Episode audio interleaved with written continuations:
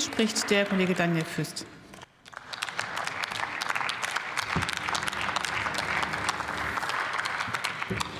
Sehr geehrte Frau Präsidentin, werte Kolleginnen und Kollegen!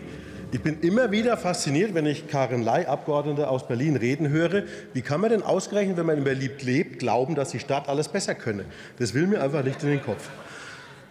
Ich finde es sehr wichtig, dass wir tatsächlich über ähm, die digitale Strategie für die Kommunen reden, dass wir über Smart Cities reden. Ich halte es für wirklich entscheidend. Ich glaube, es ist Konsens hier im Haus, dass wir durch die Digitalisierung, dass wir durch die Tatsache, unsere Städte, Kommunen smart zu machen, ihnen Möglichkeiten an die Hand zu geben, mit der Digitalisierung zu arbeiten, das, was wir haben, verbessern können effizienter machen können, effektiver machen können, den Bürgerinnen und Bürgern tatsächlich auch mehr bieten, ohne große Investitionen in die bereits bestehende Infrastruktur. Und es ist eine der großen Leistungen der Smart City. Das, was wir haben, können wir besser nutzen, und das müssen wir auch tun. Deswegen, liebe Union, ich finde es gut, dass Sie das Thema hier aufgebracht haben.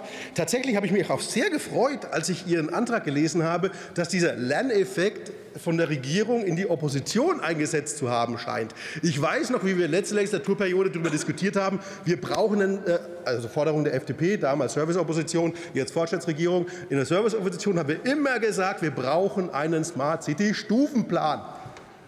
Und da war die Union noch so, oh nö, nö, wir schmeißen Geld ins Land und dann machen Kommunen irgendwelche Projekte und dann werfen wir das irgendwie wieder zusammen und dann wird es was. Jetzt haben sie zumindest erkannt, dass ein Smart City Stufenplan sinnvoll ist und da muss ich sagen, dieser Lerneffekt, den schätze ich sehr.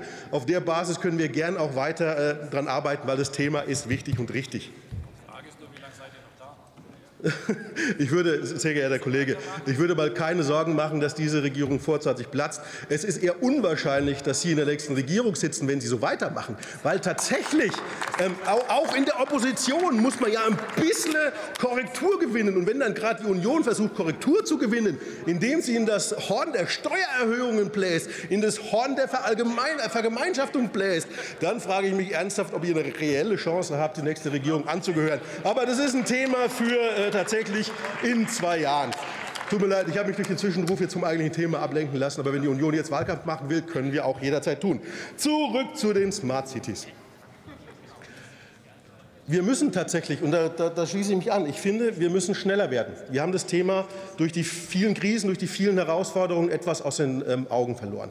Es gehört zur Wahrheit aber auch dazu, dass Deutschland immer noch dabei ist, die Grundlagen für Smart Cities und Smart Regions zu schaffen. Ja, wir haben noch Funknetzprobleme. Ja, wir haben noch nicht, da hat Frau Leier auch recht, wir haben noch nicht überall den schnellen Internet. Ja, wir haben auch noch nicht das verbreitete Verständnis in den Kommunen ähm, und Ländern, dass wir digitale Lösungen brauchen. Und das arbeiten wir auf. Deswegen gibt es dafür ja auch ähm, große, großzügige Programme, die auch ankommen. Und wenn, wenn die Vorarbeit geleistet ist, dann müssen wir tatsächlich auch mit dem Smart City Stufenplan Gas geben.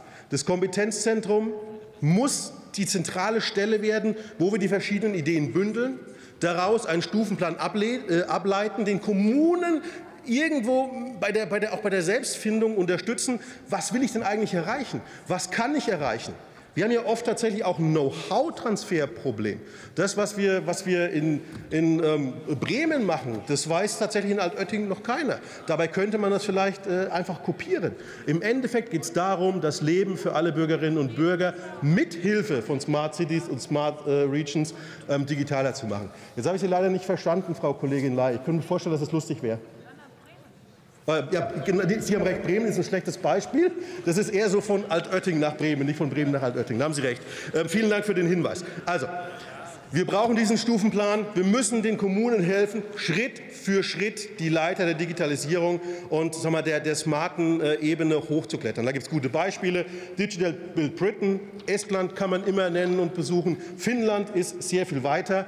Was wir nicht machen dürfen, ist ein hartes Konzept vorzulegen, ein hartes Korsett vorzulegen. Ihr müsst das genau so tun. Ihr dürft auf gar keinen Fall äh, ähm, privatwirtschaftliche Lösungen verwenden. Genau das Gegenteil ist richtig. Der Staat muss das Ziel vorgeben, werdet smart. Er muss dafür sorgen, dass es offen ist. Er muss seine Daten zur Verfügung stellen, da wo es geht. Und dann sollen sich die Kommunen an dem Stufenplan mit den bestmöglich für sie geeigneten Lösungen nach oben arbeiten. Ich freue mich auf die weitere Debatte äh, beim Smart City oder generell bei den Smart Cities und Smart Regions. Das ist eine Chance, uns den Bürgerinnen und Bürgern wirklich wirklich ein besseres Leben in den Kommunen zu ermöglichen. Vielen Dank.